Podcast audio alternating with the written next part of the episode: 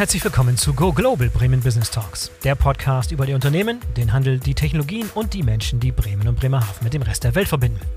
Der Go Global Bremen Business Talks Podcast ist ein Gemeinschaftsprojekt der Wirtschaftsförderung Bremen, der Handelskammer Bremen und der Bremer Senatorin für Wirtschaft, Arbeit und Europa. Ich bin euer Host Boris Felgendreher und heute unterhalten wir uns darüber, was Unternehmen jetzt über die neue EU-Taxonomie wissen müssen. Die EU-Taxonomie ist ein Regelwerk der EU zur Definition von Nachhaltigkeit und dieses Regelwerk hat weitreichende Auswirkungen auf deutsche Unternehmen jeder Größenordnung. Und diese Auswirkungen sind bisher noch zu wenigen Unternehmen tatsächlich bekannt. Und deshalb haben wir uns heute Dr. Rainer Kambeck von der DIHK eingeladen, der uns die EU-Taxonomie einmal genauer erklärt. Los geht's! Hallo Herr Kamberg, herzlich willkommen zum Go Global Podcast. Schön, dass Sie dabei sind. Schönen guten Tag, Herr Felgendreher. Herr Kamberg, ich möchte heute mit Ihnen über das interessante Thema EU-Taxonomie sprechen. Das ist ein Thema, was sehr, sehr weitreichende Konsequenzen für viele, viele Unternehmen in Deutschland haben wird. Aber es ist ein bisschen meine Wahrnehmung, mein Gefühl, dass das Thema immer noch so ein bisschen unterm Radar fliegt und bei vielen Unternehmen, die eigentlich darüber Bescheid wissen müssten, noch nicht wirklich angekommen ist. Ist das auch ein bisschen so Ihre Wahrnehmung? Ja, Herr Felgendreher, das, das äh, haben Sie richtig wahrgenommen, äh, dass das Thema in der Breite der Unternehmerschaft noch nicht so richtig angekommen ist. Äh, einige, äh, vor allem größere Unternehmen, beschäftigen sich da natürlich schon sehr intensiv mit, weil es ganz konkrete Vorgaben der EU-Kommission schon gibt, also ganz konkrete Gesetzgebung, auf die wir ja vielleicht auch noch eingehen werden. Aber für ganz viele Unternehmen ähm, ist das so, dass, dass das doch noch etwas weiter weg ist, obwohl ganz viel über Nachhaltigkeit und über die Ziele der EU Green Deal äh, diskutiert wird. Energieversorgung ist natürlich das dominierende Thema zurzeit. Vielleicht auch deshalb sind die Nachhaltigkeitsberichterstattungen und all das, äh, was damit zu tun hat, äh, für einige Unternehmen noch etwas weiter entfernt. Ja, vielleicht zum Einstieg so eine Art Elevator-Pitch. Wie würden Sie beschreiben, was die EU-Taxonomie ist? Was ist so in Kurzform das Ziel des Ganzen? Die EU-Taxonomie ist ein, ein ganz wichtiges Instrument, das die Europäische Kommission einsetzt, um den europäischen grünen Deal, Green Deal umzusetzen. Das Ganze ist einzuordnen in ein größeres Nachhaltigkeitskonzept, das äh, von den Vereinten Nationen schon 2015 auf den Weg gebracht äh, wurde. Und das mhm. wird jetzt auf verschiedenen Ebenen, einmal auf EU-Ebene, aber auch auf nationaler Ebene durch die Bundesregierung umgesetzt. Und die Zielsetzung ist natürlich mit diesem Instrument die Klimaneutralität, die Ziele, die man sich da gesetzt hat, 2050 CO2 neutral, am besten ohne CO2-Emissionen zu wirtschaften, um diese Ziele zu erreichen. Ja, und dieser Green Deal wurde, glaube ich, schon 2019 von von der Leyen verkündet und dann 2020 kam tatsächlich diese EU-Taxonomie dazu, also auch schon ein paar Jahre in der Mache. Können Sie uns ein bisschen äh, so die Historie beschreiben, wie das Ganze auch entstanden ist, gerade wie diese Standards, diese Taxonomie auch wirklich entwickelt wurde, was da eingeflossen ist? Ich vermute, dass viel wissenschaftliche Erkenntnisse eingeflossen sind, dass die Wirtschaft einen Einfluss hatte, dass wahrscheinlich aber auch politische Interessen eine Rolle mitgespielt haben. Vielleicht können Sie das kurz beschreiben, was da tatsächlich so mit reingespielt hat bei der Entwicklung dieser Taxonomie. Ja, es gab in der Tat eine ganze Reihe von Einflüssen. Wie gesagt, man muss äh, das Ganze auch einordnen in den, den größeren UN-Zusammenhang. Die UN hatte ja 2015 diese 17 Nachhaltigkeitsziele vorgelegt und auf der Basis hat die EU-Kommission eben auch ihr eigenes äh, Nachhaltigkeitskonzept, den European Green Deal umgesetzt. Und wie gesagt, äh, schon EU-Taxonomie ist ein wichtiger Teil, aber auch die Nachhaltigkeitsberichterstattung und Nachhaltigkeitsberichterstattungspflichten nicht nur für die Unternehmen einerseits, sondern auch für den Banken- bzw. Finanzmarktsektor insgesamt das sind die drei wichtigsten äh, Teile. Und da sind natürlich ganz viele politische Zielsetzungen eingeflossen, die mit der Zielsetzung Nachhaltigkeit, Klimaneutralität 2050 zu erreichen, äh, verbunden sind. Aber dann sind natürlich auch wissenschaftliche Erkenntnisse eingeflossen. Die EU-Kommission selbst hat auch eine sogenannte Sustainable Finance Platform gegründet. Äh, die wird alle zwei Jahre ähm, neu besetzt. Da gibt es also sehr viel Input äh, von der Wissenschaft, äh, von anderen Institutionen, auch aus der Wirtschaft gibt es auch Mitglieder in dieser Plattform. Also das ist ein Inputweg, äh, der dann letztlich auch in der Taxonomie zu sehen ist. Aber Sie haben das schon gesagt, es gibt eine Reihe von Gesetzgebungshandlungen ähm, der EU-Kommission. Das ist ein bisschen schwierig zu verstehen, weil das ganze delegierte Rechtsakte sind. Die kamen dann so scheibchenweise. Ähm, am prominentesten mhm. wahrscheinlich für viele auch der Unternehmen war der delegierte Rechtsakt die Erweiterung der Taxonomie. Sie haben das gesagt, 2019 schon eingeführt. Jetzt gab es verschiedene Erweiterungen und im Frühjahr des vorangegangenen Jahres die Erweiterung um Kernenergie und ähm, Erdgas äh, als äh, Zwischenlösung, um die Nachhaltigkeitsziele äh, zu erreichen. Und das hatte doch eine größere öffentliche Aufmerksamkeit gehabt, weil natürlich ja, ja. insbesondere Frankreich und Deutschland da ganz unterschiedliche Ziele hatten. Mittlerweile wissen wir alle, dass für Deutschland die Erdgas auch äh, nur sehr bedingt eine, eine funktionsfähige Übergangstechnologie ist, bis wir eben mit, mit grünem Wasserstoff produzieren. Aber das, das war so der Streit, der auch in der Öffentlichkeit und im EU-Parlament, im EU-Rat ganz intensiv diskutiert wurden. Also das, das ähm, war einer der delegierten Rechtsakte, die dann letztlich auf den Weg gebracht wurden. Große EU-Initiativen stehen ja oftmals in der Kritik, besonders weltfremd zu sein und sehr bürokratisch daherzukommen. Wie ist denn diese konkrete Maßnahme, diese EU-Taxonomie momentan, wie wird die von der Wirtschaft aufgenommen? Wird die als weltfremd wahrgenommen, als von Bürokraten in Europa im stillen Kämmerlein erdacht oder wird die wirklich wahrgenommen als nützliches, hilfreiches Tool, was auch tatsächlich in der Praxis von der Wirtschaft gut umgesetzt werden kann?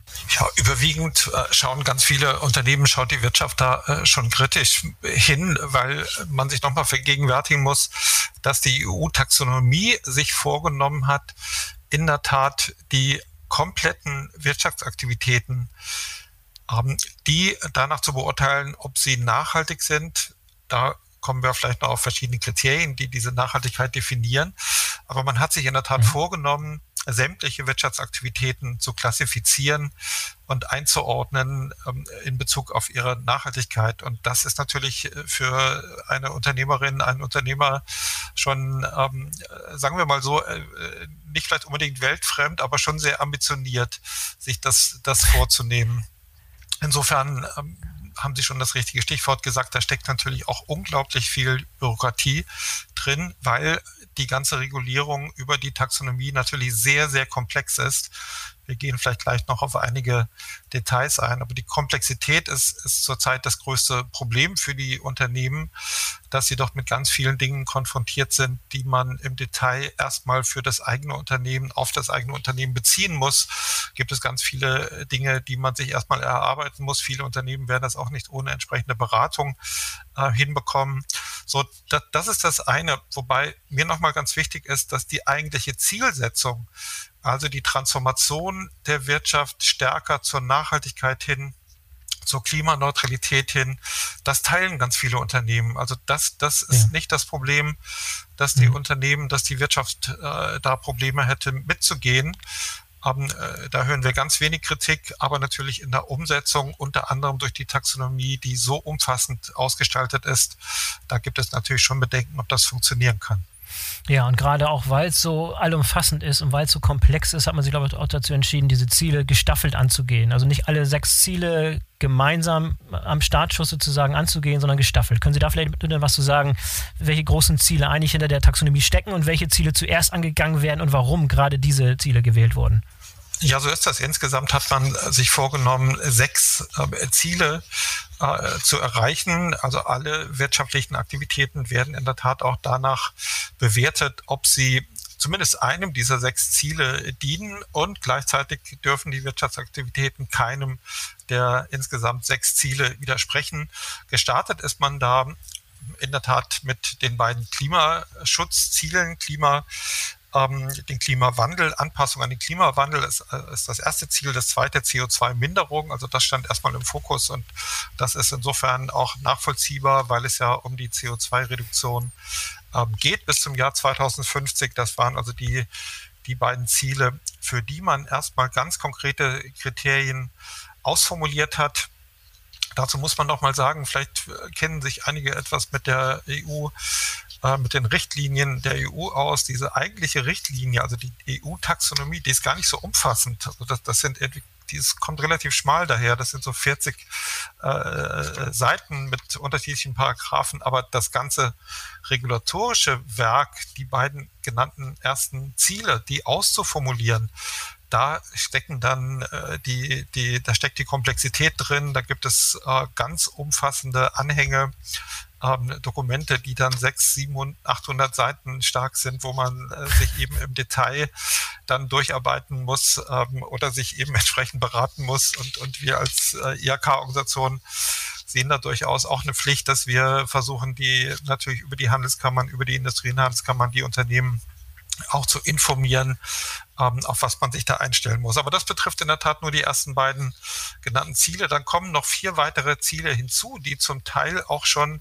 vorbereitet, deren Umsetzung auch vorbereitet wird. Das ist das äh, dritte Ziel betrifft den äh, insgesamt Wasser- und Meeresressourcen, also den, den Schutz nachhaltiger Aktivitäten ähm, die Gewässer zu schützen. Dann gibt es nochmal ein, ein äh, ganz wichtiges Ziel, Übergang zur Kreislaufwirtschaft. Ähm, da werden sich viele Unternehmen ohnehin ganz intensiv mit beschäftigen, aber das ist ein eigenständiges Ziel, wo dann nochmal durchgearbeitet wird, ob die Wirtschaftsaktivitäten ähm, auch hinsichtlich der, der Kreislaufwirtschaft ähm, da die entsprechenden Anforderungen erfüllen. Dann gibt es nochmal ein Ziel Vermeidung und Verminderung von Umweltschutz, also nochmal ganz konkrete Umweltschutzkriterien, die erfüllt werden müssen. Und letztlich äh, gibt es auch noch ein sechstes Kriterium Biodiversität und Schutz der Ökosysteme, Artenvielfalt ähm, ist hier so das, das Stichwort unter anderem. Also das ist das sechste Ziel. Und da merken Sie schon, das sind natürlich äh, Ziele, die die Ausdifferenzierung bzw. Ausformulierung, da, daran arbeitet man. Da hat es auch schon Entwürfe der von mir vorhin genannten Plattformen, die waren da schon ganz fleißig und haben da schon ansatzweise entsprechende Kriterien dann ähm, ausformuliert. Ähm, aber das ist natürlich für die, das steht noch an, dass die Unternehmen sich mit all diesen Dingen beschäftigen müssen. Aber alleine die Ausformulierung der ersten beiden Ziele, die, die zeigt eben schon, dass das mit die größte Herausforderung ist. Wenn man nochmal sagt, alle wollen die Ziele erreichen, das heißt für aus Sicht der Wirtschaft, für die Unternehmen ja auch, sie, sie wollen ja, dass das in der Praxis funktioniert. Und das ist mit die größte Herausforderung, wenn die sogenannten Erweiterungen auf die weiteren Ziele jetzt noch kommen, dass das Ganze nicht dann eine Komplexität äh, einnimmt, die letztlich die, die mhm. Unternehmen überfordert. Und äh, das will ja. natürlich niemand. Das will die EU-Kommission nicht, die Bundesregierung nicht und, und aus der Praxis, die Unternehmen wollen das natürlich auch nicht. Ja, gibt es einen festen Zeitplan, wie diese weiteren vier Ziele sukzessive ausgerollt werden sollen? Oder wartet man erstmal ab, nachdem die ersten beiden Ziele angegangen werden und lernt aus den Erfahrungen dieser ersten beiden Ziele, um dann den Zeitplan für die kommenden anzupassen? Es gibt noch keinen konkreten Zeitplan, aber wir sind so doch etwas skeptisch zurzeit, ob man da lange warten wird äh, mit der Ausformulierung. Äh, das wäre natürlich der Wunsch der, der Unternehmen, dass man erstmal jetzt mit den beiden Zielen äh, startet und dass man auch schaut, ist das Ganze anwendbar wir werden ja nachher noch äh, auch über die konkrete Anwendung in der Praxis sprechen. Da haben die Unternehmen natürlich zurzeit ganz viel äh, damit zu tun, die, die bisherigen Anforderungen umzusetzen, weil auch die Taxonomie ja auch nur ein Teil der ganzen Nachhaltigkeitsberichterstattung ist. Da kommen ja noch andere Dinge hinzu, die, die auch auf dem Weg sind. Ähm, und ich hoffe nicht, dass wir jetzt die, die Zuhörer überfordern, aber außer der Ausweitung, was die Ziele anbetrifft, gibt es auch noch eine weitere Ausweitung, die allerdings einen ganz guten Hintergrund hat, weil wir aus Unternehmenssicht recht früh gesagt haben, ganz wichtig bei der Taxonomie ist, dass man den Unternehmen auch die Chance gibt, in die Transformation zur Klimaneutralität zu investieren. Das heißt, in den kommenden Jahren so zu investieren, dass die Unternehmen, die zurzeit noch äh, gegebenenfalls mit einem hohen, mit hohen CO2-Emissionen produzieren, dass die eben die Möglichkeiten haben, die Möglichkeit haben, so zu investieren in ihre Produktionsanlagen, dass sie eben auf in dieser Zeitvorgabe, sagen wir mal bis Mitte äh, oder 2045 äh, fortfolgende bis 2050 in der Tat dann auch CO2-neutral produzieren zu können. Und diese Erweiterung, diese Transformation, die hatte man zu Beginn in der Taxonomie auch wenig auf dem Schirm. Da hatten wir den mhm. Eindruck, dass man versucht hat, da alle Unternehmensaktivitäten, Wirtschaftsaktivitäten einmal durchzudeklinieren. Aber nicht so sehr darauf zu achten, dass natürlich auch unter Klimagesichtspunkten am meisten gewonnen ist, wenn man diejenigen unterstützt und finanziert, dass sie investieren können, die zurzeit noch hohe CO2-Emissionen haben. Also es hilft mal, um das ganz platt zu sagen, es hilft ja wenig, wenn man nur noch äh, auf die schaut, die ohnehin schon da sehr weit sind, was ihre Nachhaltigkeitskonzepte anbetrifft und die dann auch entsprechende Kredite, eine entsprechende Finanzierung sowohl über die Bankenseite oder über die Kapitalmärkte erhalten. Ähm, dann, dann gewinnt man letztlich nicht mehr so viel. Also unter Klimagesichtspunkten, da gewinnt man ja am meisten, wenn man denjenigen hilft, die auch in die Transformation gehen wollen und die dann deutlich weniger CO2 emittieren werden in den nächsten 20, 25 Jahren. Und, und das ist auch ein Prozess, der, das ist sehr gut, dass man darauf eingegangen ist. Man hat dann eine solche Erweiterung noch vorgelegt von Seiten der EU-Kommission. Aber Sie ahnen es schon und das sagen die auch selbst. Also es ist nichts, was man erstmal erklären muss. Aber das macht es natürlich noch komplizierter, wenn ich nicht nur die Ziele ausweite, sondern innerhalb der, der bisher ausformulierten Ziele dann auch noch differenziere und den Unternehmen da unterschiedliche Stufen, da wird mit Ampelkonzepten äh, gearbeitet. Das, das ist alles auch äh, wirklich vom, vom, von der Intention her ist das richtig und wir sind auch ganz dankbar, dass man, dass man darauf eingeht, dass man diesen Punkt sehr ernst nimmt, dass man die Unternehmen mhm. auch mitnehmen muss auf diesem Weg. Das, das ist alles gut macht es nur am Ende natürlich sehr, sehr komplex und sehr kompliziert. Da fragt sich ja auch, bis wann muss ich als Unternehmen welche Schritte jetzt gegangen sein, damit ich vielleicht aus einem äh, noch roten Bereich in eine, eine, wenn man die Ampel mal zugrunde legt, in einen gelben Bereich oder in eine Klassifizierung äh, komme, die dann letztlich grün und dann auch das Label taxonomiekonform äh, dann noch rechtfertigt. Ja, da frage ich mich inzwischen, wo ist da die Grenze erreicht, wo es dann wirklich einfach auch zu viel wird, ne? wo es dann wirklich zu komplex wird, wo man zu viel auf einmal macht, zu viele Regeln aufstellen, zu viele Ampeln, zu viele Kriterien. Das hemmt doch gewisserweise auch die ganze Entwicklung, oder? Wo ist da die Grenze? Wo ist da so der Bereich, wo man aufpassen muss? Ja, zumindest beschreibt das ganz gut die Herausforderungen, weil wir aus Wirtschaftsunternehmenssicht, wir, wir sagen ja ohnehin, das hat mir vorhin äh, gesagt, die Zielsätze, die, die Ziele der, der Taxonomie, äh, wir sagen ja, ähm, das ist ja nicht die, die, das einzige Instrument, was man hat. Was wir sehr begrüßen, ist ja, dass man insgesamt über den, die Bepreisung geht, also dass CO2 Emissionen, mhm. dass, dass jede CO2-Emission auch einen Preis hat. Und da haben wir einen sogenannten Zertifikatehandel, äh, der schon enorm ausgebaut äh, worden ist auf EU-Ebene.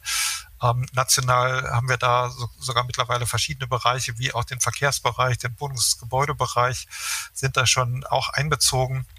Also man hat da schon eine ganz große Regulierung über die Preissetzung der, der CO2-Zertifikate und das, das, ist, das ist ja richtig. Und jetzt kommen aber noch ganz viele andere Dinge dazu.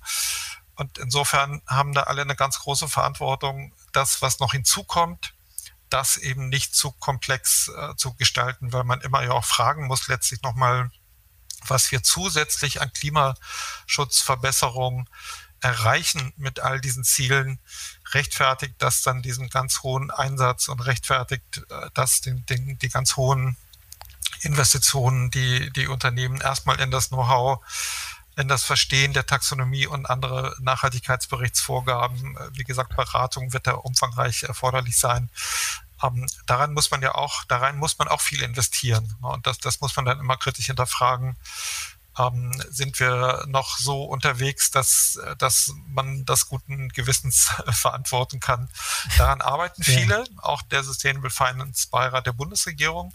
Da sind wir auch als, als Dachverband der IHK-Organisation, als die IHK sind wir da auch äh, beteiligt ähm, in, mit einem Beobachterstatus, aber immerhin, wir sind da beteiligt und können da auch mitdiskutieren, uns einbringen und das ist bei ganz vielen Themen, ist das so die, die entscheidende Frage, wie, wie komplex wird das Ganze, wie handhabbar sind letztlich auch die Kontrollmechanismen, die dann irgendwie greifen sollen. Und vor allem können die Märkte haben die Märkte die entscheidenden klaren Signale? Sind das auch tatsächliche Signale?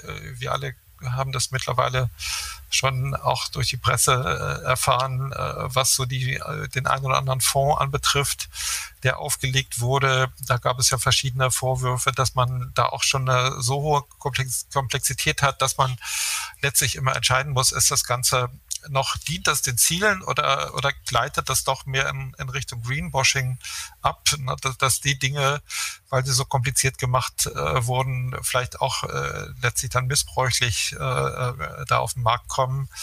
Also da, die Gefahren sind, sind da, wenn das Ganze zu komplex wird. Ja, und es ist auch, glaube ich, auch ähnlich so, wie es beim Lieferketten-Sorgfaltspflichtengesetz ist, beispielsweise, das erst im ersten Schritt für sehr große Unternehmen zählt und dann sukzessive auf kleine Unternehmen ausgeweitet wird. Ist auch ähnlich bei der EU-Taxonomie so, richtig, die Vorgehensweise? Das ist nicht nur bei der EU-Taxonomie so, das ist auch bei den Berichtspflichten. Es gibt äh, eine Nachhaltigkeitsberichtspflicht. Ähm, zum Teil ist sie auch durch die oder mit der EU-Taxonomie verzahnt.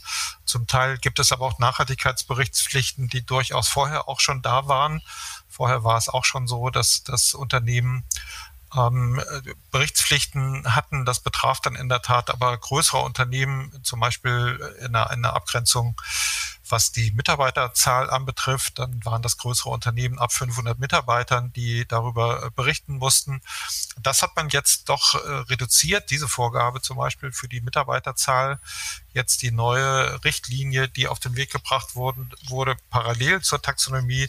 Da müssen jetzt die Unternehmen berichten, die 500, äh, die 250 Mitarbeiter, also vorher 500, jetzt 250 Mitarbeiter. Und das erweitert natürlich den Kreis der Unternehmen, die da berichten müssen, ganz erheblich. Es kommt aber dann noch hinzu, Sie haben das richtige Stichwort äh, schon genannt, Lieferketten-Sorgfaltspflichtengesetz. Daher kennen das auch ganz viele Unternehmen. Und das ist in der Tat schon auch die Praxis.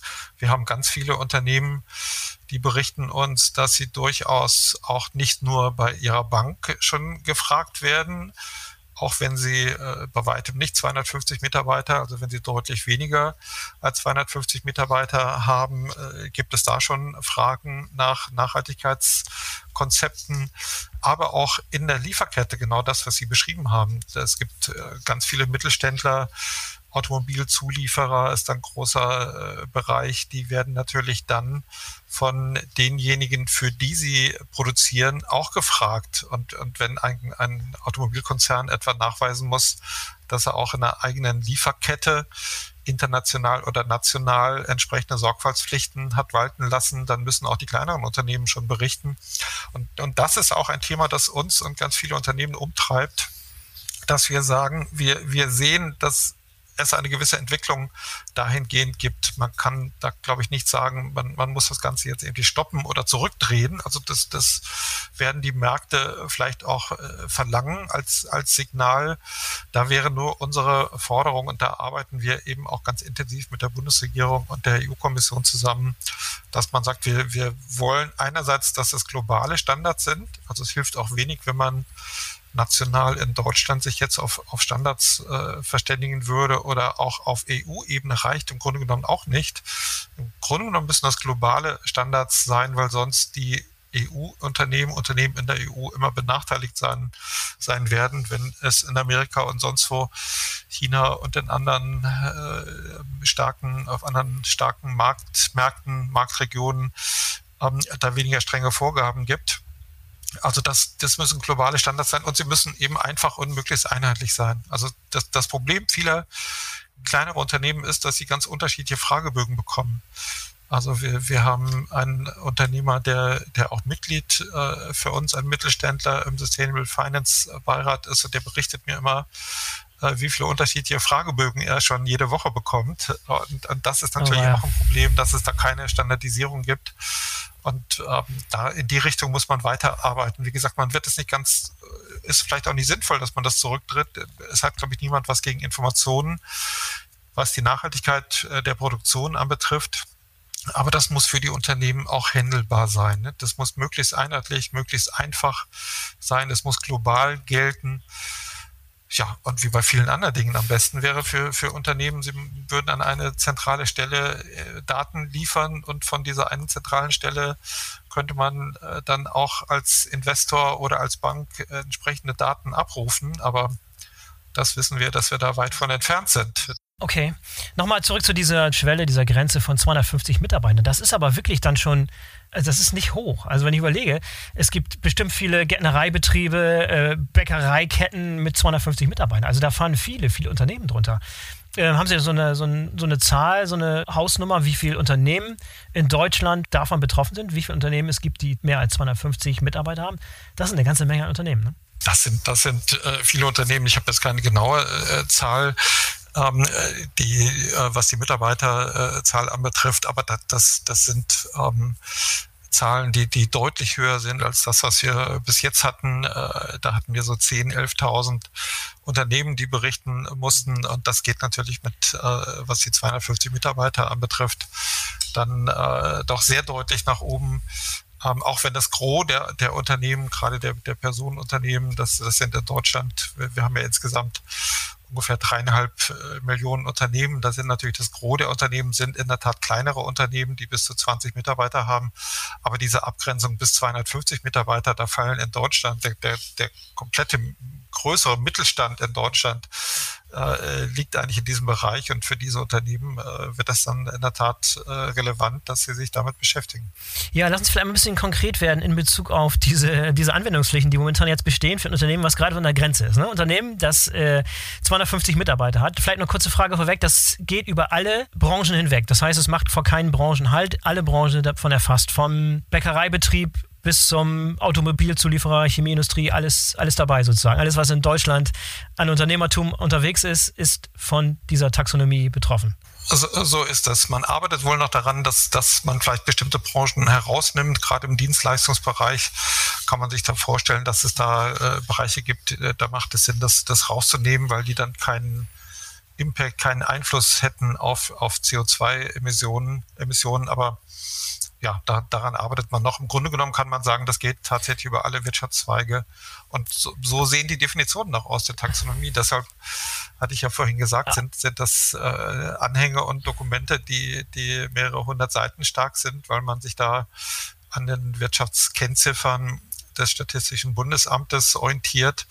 Und über diese Kennziffern äh, wird das dann sehr kleinteilig ähm, dann heruntergerechnet, was die wirtschaftlichen Aktivitäten anbetrifft. Da stellt man natürlich nicht auf das einzelne Unternehmen ab, indem man sich jetzt anschaut, wie ein einzelnes Unternehmen zum Beispiel äh, Zement produziert, äh, sondern man versucht das schon zu standardisieren, ähm, was äh, die Produktion anbetrifft.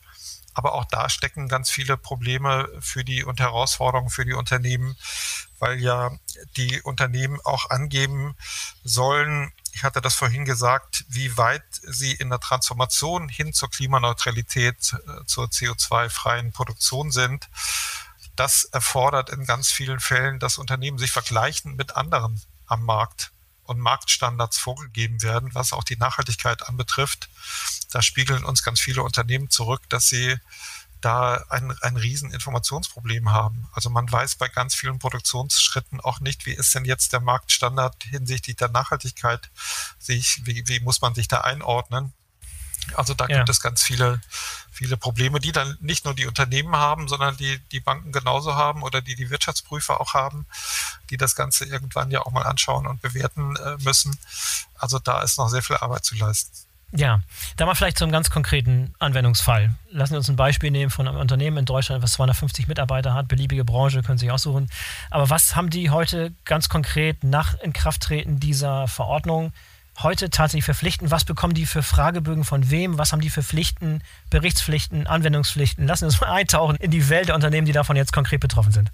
Ja, die, die müssen äh, im Grunde genommen die, die ganze Bandbreite der Produktion abdecken. Äh, dass ein Automobilhersteller, der muss zum Beispiel, ähm, wenn er hier Autos produziert oder Autos auch nur zusammensetzt. Der muss also äh, anschauen, was wird äh, vor Ort produziert. Da hat er noch wahrscheinlich den besten äh, Informationsstand, was die eigenen, äh, die, die Produktion der eigenen Teile anbetrifft. Ähm, da muss eben vom Material und auch da äh, von, von den Rohstoffen her äh, muss eine Bewertung erfolgen.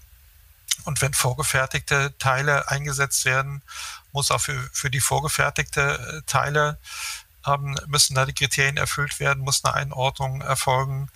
Wenn die Reifen geliefert werden und nicht vor Ort produziert werden, muss auch der Reifenhersteller ähm, dokumentieren, wie der Nachhaltigkeitsstand dieser Reifenproduktion äh, dann war, wenn äh, die Reifen das entsprechende Werk äh, verlässt und die Informationen muss dann der Automobilhersteller hier aufnehmen und, und muss eben dann letztlich für ein komplettes Fahrzeug ähm, auch die, die Angaben äh, liefern. Noch unklar ist natürlich, welche, ähm, wenn das Auto ähm, äh, letztlich ähm, ja, bei, bei den Motoren gibt es schon große Schwierigkeiten. Es gibt, Automo äh, es gibt Autos, Automobile, die, die haben auch verschiedene Möglichkeiten. Die können Hybrid, äh, hybriden Antrieb haben oder einzelne Teile, Karosserieteile können verschiedene Verwendungen haben. Wir haben Unternehmen, die, die nur Kunststoffbeschichtungen herstellen. Vielleicht auch ein ganz schönes Beispiel für, für Ihre Hörer. Das Unternehmen hat uns gesagt, ja, Moment, wie sollen wir das denn machen? Also wir machen, stellen Kunststoffbeschichtungen her, zum Beispiel für Rotorenblätter für die Windräder. Das sind hochspezialisierte Kunststoffe, die da eingesetzt werden, naheliegenderweise, damit die Rotorenblätter beziehungsweise die Windräder möglichst geräuscharm äh, dann Strom produzieren können. Ähm, genauso liefern wir aber dasselbe Unternehmen mit Spezialkunststoffen auch ähm, zum Beispiel Automobilhersteller. Und, und äh, das dann irgendwie zu verfolgen, geht das, äh, letztlich werden die Kunststoffe in einem Automobil verwendet, dass das alleine mit einem äh, Elektroantrieb dann produziert wird oder, oder gibt es andere, wo man das nicht mehr sicherstellen kann. Also da sieht man schon über die ganze Lieferkette beziehungsweise dann in den Markt hinein Dinge zu bewerten, ist doch eine ganz große Herausforderung. Aber wie sieht das in der Praxis aus? Um mal beim Beispiel zu bleiben. Ich bin beispielsweise ein Hersteller von Elektrofahrzeugen und benutze Elektrobatterien mit Kobalt aus dem Kongo. Keine nachhaltige Quelle, viele Probleme in dieser Lieferkette. Aber die Fahrzeuge, die ich damit herstelle, haben großen Beitrag dazu, unsere CO2-Emissionen zu minimieren. Das ist jetzt ein Extrembeispiel, aber es ist ein Beispiel von so einer Diskrepanz oder von solchen, von solchen Reibungsfällen. Gar nicht so abwegig, genau. Wenn so ein Unternehmen bewertet werden muss. Genau, Ihr Beispiel ist gar nicht so abwegig. Man muss eben letztlich sicherstellen, es geht ja ähm, im Kern darum, über die Finanzierungsseite zu lenken. Und äh, die, die Bewertung hat ja zum Ziel, an Märkte, an verschiedene Akteure an diesen Märkten Informationen zu senden. Und mhm. Das Unternehmen, das Sie beschrieben haben, äh, das äh, eben entsprechende Rohstoffe, seltene Erden und andere Dinge ähm, aus Ländern importiert, wo die Abbaubedingungen ähm, eben äh, nicht nur unter Umweltaspekten, sondern auch unter Menschenrechtsaspekten nicht akzeptabel sind, schlecht bewertet werden. Das hat sicherlich ein, ein Problem, dann auf Dauer, da ist wieder der wichtige Punkt, auf Dauer die Finanzierung zu erhalten. Haben Zugang äh, zur, zur Bankfinanzierung oder auch zur Kapitalmarktfinanzierung zu erhalten. Das ist jedenfalls die Zielsetzung, Wunschvorstellung der EU-Kommission über die Taxonomie und über die Berichterstattung und über die Verpflichtungen auch für die Banken. Finanzmarktseite, das ist ja die dritte Regulierung, die man auch mit im Blick haben äh, muss. Die Banken haben ja auch ganz klare Vorgaben und müssen sich dann irgendwann rechtfertigen, dass sie für das Unternehmen, das Sie gerade beschrieben haben, wieso es da eine Finanzierung gibt. Und äh, die Banken müssen das sogar explizit ausweisen. Ähm, da wird diskutiert, ist nochmal ein neuer Fachbegriff, eine sogenannte Green Asset Ratio. Hört sich kompliziert an, ist aber eigentlich was ganz Einfaches. Also die Bank muss ins Verhältnis setzen die Investitionen die vereinfacht gesagt taxonomiekonform sind, also grüne Investments, um das mal so einfach darzustellen, im Verhältnis zu den Gesamt, zur Gesamtfinanzierung, äh, zur gesamten Investitionsfinanzierung. Und ja, das, das ist auch eine Größe, die, die natürlich dann eine ganz große Rolle spielt, eine ganz große Signalwirkung hat, wenn man verschiedene Banken dann vergleicht.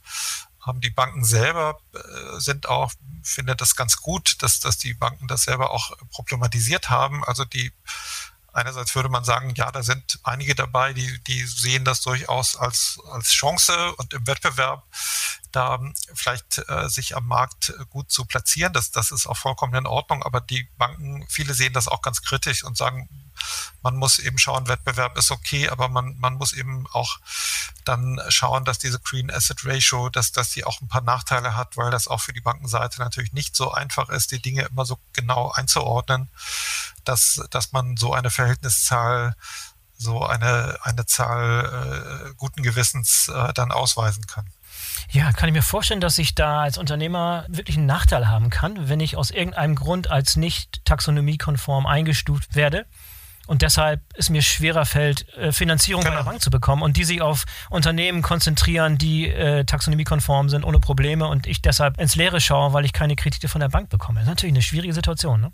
Definitiv. Deshalb, wir hatten das vorhin angesprochen, ist es eben so wichtig, dass man erstmal an die, dieser Einordnung und Beschreibung arbeitet weiter, dass, dass man da äh, versucht, möglichst einfach zu kategorisieren, dass man das nicht zu kleinteilig macht und auf der anderen Seite, dass man eben eine bestimmte Transformation auch ermöglicht. Also gerade die mhm. Unternehmen, die ja in nachhaltige Produktion investieren wollen, die benötigen ja das entsprechende Kapital. Und ähm, ja. das sollte die EU-Taxonomie und auch die Nachhaltigkeitsberichterstattung ermöglichen, dass diese Transformation für die Unternehmen auch möglich ist. Wie gesagt, das dient ja am ehesten den Klimazielen. Das, das muss man immer wieder denjenigen äh, mal äh, doch etwas vor Augen halten, die da vielleicht zu ambitioniert, zu schnell auch äh, jetzt die Marktbedingungen ändern wollen. Ja, und jetzt nochmal ganz konkret, nochmal dieses Unternehmen an der Grenze zu 250 Mitarbeitern in Deutschland unterwegs. Ähm, muss dieses Unternehmen sich selber bewerten und dann so eine Art Bewertungsbogen einreichen oder wird das von irgendjemandem geprüft oder überprüft oder wie funktioniert das Ganze in der Praxis? Ja, das wird natürlich, äh, einerseits gibt es die, die Unternehmen äh, unabhängig von der Mitarbeiterzahl, die auf Finanzmärkten äh, gelistet sind, beziehungsweise Kapitalmarkt äh, gelistet sind. Äh, und äh, da hat man entsprechende Berichtspflichten und in den Berichten muss man dann die entsprechenden Nachhaltigkeitskennziffern oder die, die Standards, die da gesetzt sind, ähm, die äh, muss man da dokumentieren. Und äh, ja, das, da gibt es natürlich eine, eine strenge Kontrolle. Ähm, die Wirtschaftsprüfer äh, sind da natürlich auch gefordert, einerseits schon vom Unternehmen mit äh, beauftragt, das mit zu begleiten, aber dann wird es auch eine entsprechende Aufsicht oder gibt es ja eine entsprechende Aufsicht, die sich anschaut, ob entsprechende Informationen dieser, dieser Unternehmen auch der, den tatsächlichen Produktionsbedingungen oder den tatsächlichen Produktionsabläufen entsprechen. Das betrifft dann auch die Fonds. Das, das war ja schon in der Öffentlichkeit äh, schon jetzt seit, seit einiger Zeit immer mal wieder auch kritisch begleitet und, und diskutiert worden. Also da gibt es schon Kontrollinstanzen, die die sich das dann genauer anschauen und, und da gibt es auch dann Rechtfertigungen bis hin zu Ordnungswidrigkeiten und, und anderen äh, rechtlichen Konsequenzen, die dann drohen, wenn das Unternehmen da falsche Angaben macht. Also das, das ähm, ist schon so, dass die, die Unternehmen das natürlich äh, rechtssicher und, und rechtstreu ähm, da die Angaben machen müssen. Das, das sind ganz hohe Anforderungen für die Unternehmen. Ja, bei börsennotierten Unternehmen ist es vielleicht noch eindeutiger oder viel klarer, aber bei Mittelständler, beim Familienunternehmen mit 250 Mitarbeitern, die irgendwie ein Hidden Champion sind aus Baden-Württemberg, die Beschläge machen oder irgendwelche kleinen Schrauben oder Teile, die in der Automotive-Industrie beispielsweise benutzt werden. Wie sieht es aus? Was konkret, an wen müssen die berichten? Gibt es da Standards für diese Berichte? Wie sieht das aus in der Praxis? Ja, die müssen zum Beispiel berichten, wenn, wenn ihre Bank sie bittet, entsprechende Angaben zu machen. Oder unser Beispiel von vorhin, wenn sie in der Lieferkette sind, äh, wenn sie für ein Unternehmen produzieren in der Kette, wenn sie da entsprechende Eingaben machen. Und ja, der Mittelständler, den Sie gerade angesprochen haben, wenn der für Daimler arbeitet in, in Baden-Württemberg oder für Siemens arbeitet, dann äh, hat das natürlich eine ganz hohe rechtliche Verbindlichkeit, äh, dass da die richtigen Angaben gemacht werden und kein, kein Mittelständler kann sich erlauben, da die falschen Angaben äh, zu machen, kann sich auch im Grunde genommen nicht erlauben, keine Angaben zu machen. Ähm, das ist auch äh, mhm. das Problem hatten wir ja jetzt in der Diskussion beim Lieferketten-Sorgfaltspflichtengesetz. Da sind ganz viele Dinge dann noch auf Freiwilligkeit geschaltet worden vom Gesetzgeber aus dem Bundeswirtschaftsministerium, Bundesministerium für Wirtschaft und Klimaschutz haben wir auch gehört. Ja, das sind da freiwillige Angaben der Unternehmen. Da haben wir die Rückmeldung von den Unternehmen, dass, dass das äh, vielleicht gut gemeint ist, aber dass das die Situation für die Unternehmen überhaupt nicht verbessert, weil per Gesetz freiwillig äh, zu, äh, zu berichten. Das, das kennen wir auch in den, in den Berichtspflichten, die jetzt mit der Taxonomie verbunden sind. Aber das hilft den Unternehmen nicht. Also wenn, wenn der Markt das verlangt, sei es auf Bankenseite oder eben in der Lieferkette, äh, dann muss ein Unternehmen äh, da berichten. Und äh, das wäre schon ein, ein, vermutlich doch ein negatives Marktsignal, wenn ein Unternehmen dem Auftraggeber, bleiben wir nochmal bei dem Beispiel Daimler oder Siemens jetzt berichtet, dass, dass man da keine Angaben machen will oder dass man die Daten vielleicht auch gar nicht hat. Und das wäre auch nicht viel mhm. besser. Also das zeigt den Druck, den auch die kleinen Unternehmen da durchaus schon haben. Also das, das, das ist, glaube ich, auch eine für, für uns derzeit eine große Aufgabe als, als äh, IAK-Organisation, da, dass wir sagen, es ist eben kein Problem, dass nur die börsennotierten Unternehmen äh, haben oder vielleicht auch nur die Banken haben, sondern das ist eine Aufgabe, der müssen sich ganz viele mittelständische Unternehmen stellen.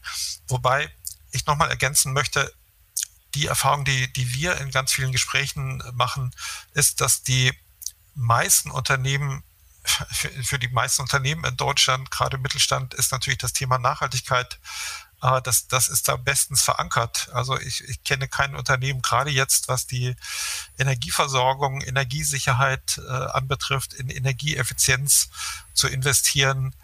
Ähm, wir haben eine, eine parallel auch die, die Diskussion bei, bei anderen Dingen, bei, bei steuerlichen Dingen, da geht es um Abschreibungsverfahren. Da hat die Bundesregierung ja angekündigt, eine sogenannte Super-AFA auf den Weg zu bringen. So steht es jedenfalls im Koalitionsvertrag für Investitionen in Klimaschutz. Wenn wir unsere Unternehmen fragen, dann sagen sie, ja, wenn wir investieren, woran denn sonst? Also wir, wir investieren, wenn, wenn wir in neue Anlagen investieren, geht es immer um Energieeffizienz, günstiger zu, zu hm. produzieren und das, das sind die Dinge, die, die äh, auch weitestgehend auch die Zielsetzungen der, der EU-Taxonomie dann verfolgen. Also da kommt schon sehr vieles über den Markt, aber für die Unternehmen ist das natürlich ganz, ganz schlecht, wenn damit unglaublich viel Bürokratie verbunden ist. Also wenn sie es nicht nur aus freien Stücken, aus Marktanreizen heraus tun, sondern mit so einer groß angelegten Regulierung dann gezwungen werden, äh, da ganz viel zu, zu, zu dokumentieren und entsprechende Reports dann, dann äh, anzufertigen. Ja, wie viel Arbeitsaufwand ist das für den typischen Mittelstand aus Deutschland? Muss das regelmäßig gemacht werden? Muss es einmal im Jahr gemacht werden? Muss es nur bei Finanzierungsanfragen gemacht werden? Was ist da für ein Arbeitsaufwand, der auf die Unternehmen zukommt?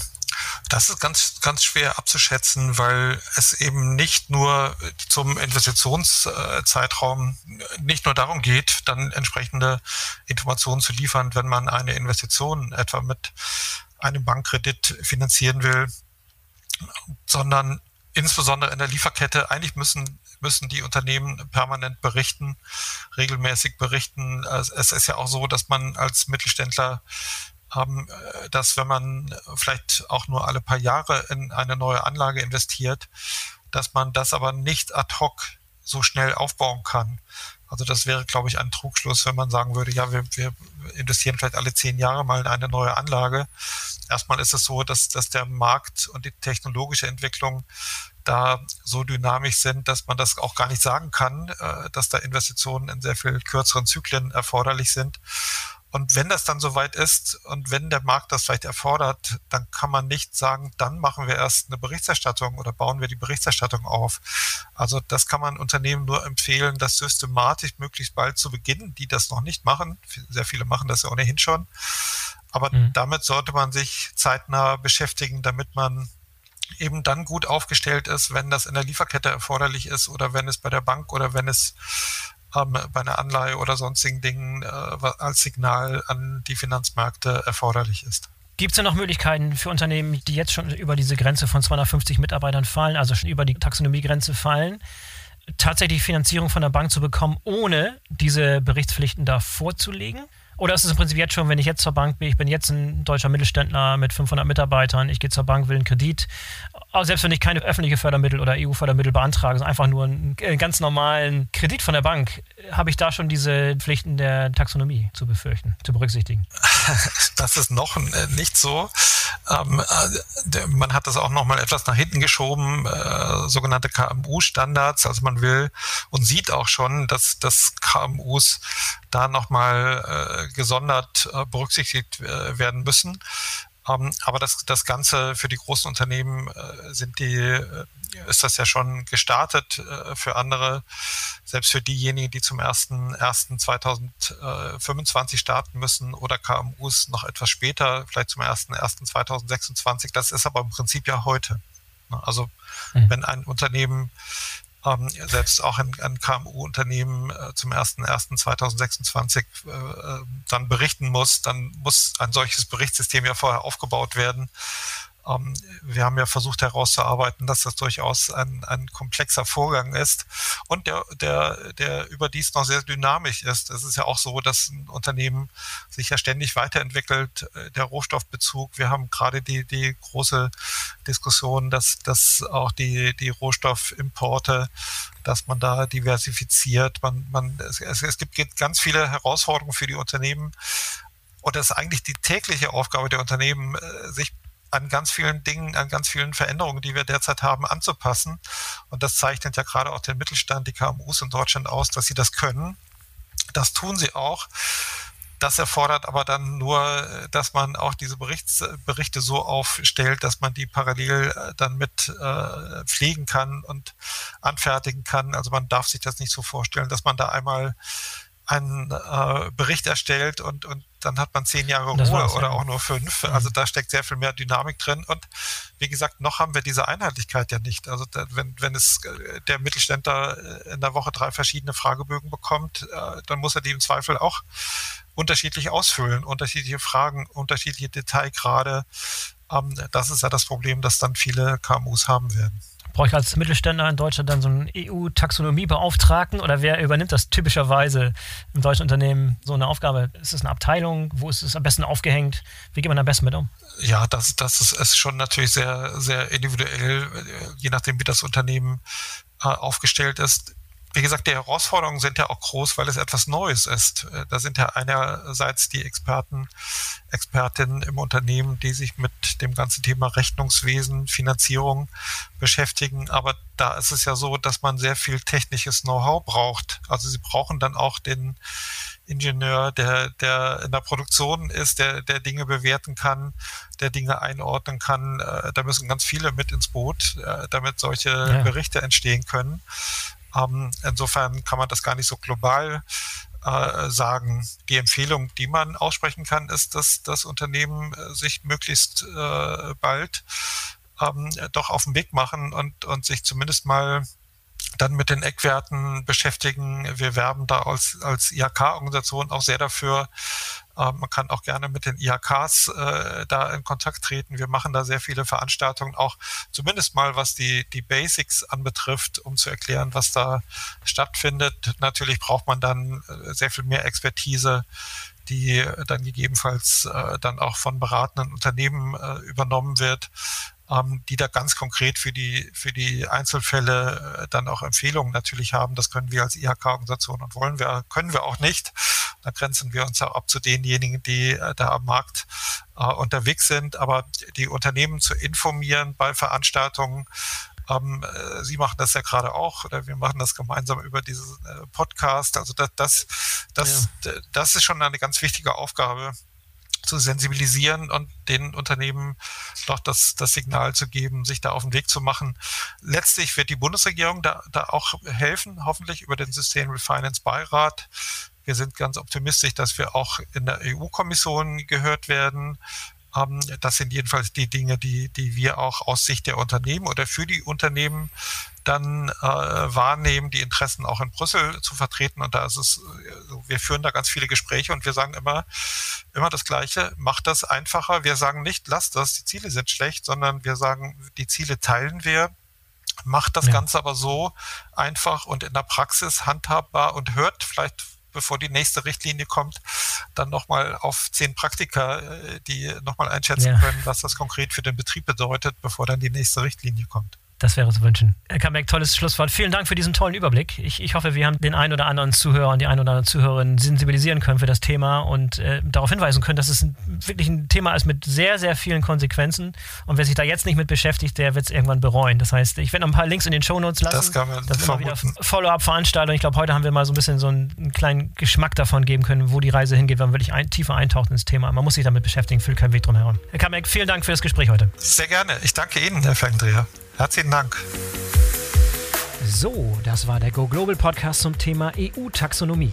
Wer weiteren Beratungsbedarf hat, der kann sich jederzeit an die DIAK oder auch an die jeweils zuständige Handelskammer, wie beispielsweise die Handelskammer Bremen wenden. Links findet ihr in den Shownotes. Für heute sage ich Tschüss und auf Wiederhören. Bis zum nächsten Mal. Euer Boris Felgendreher.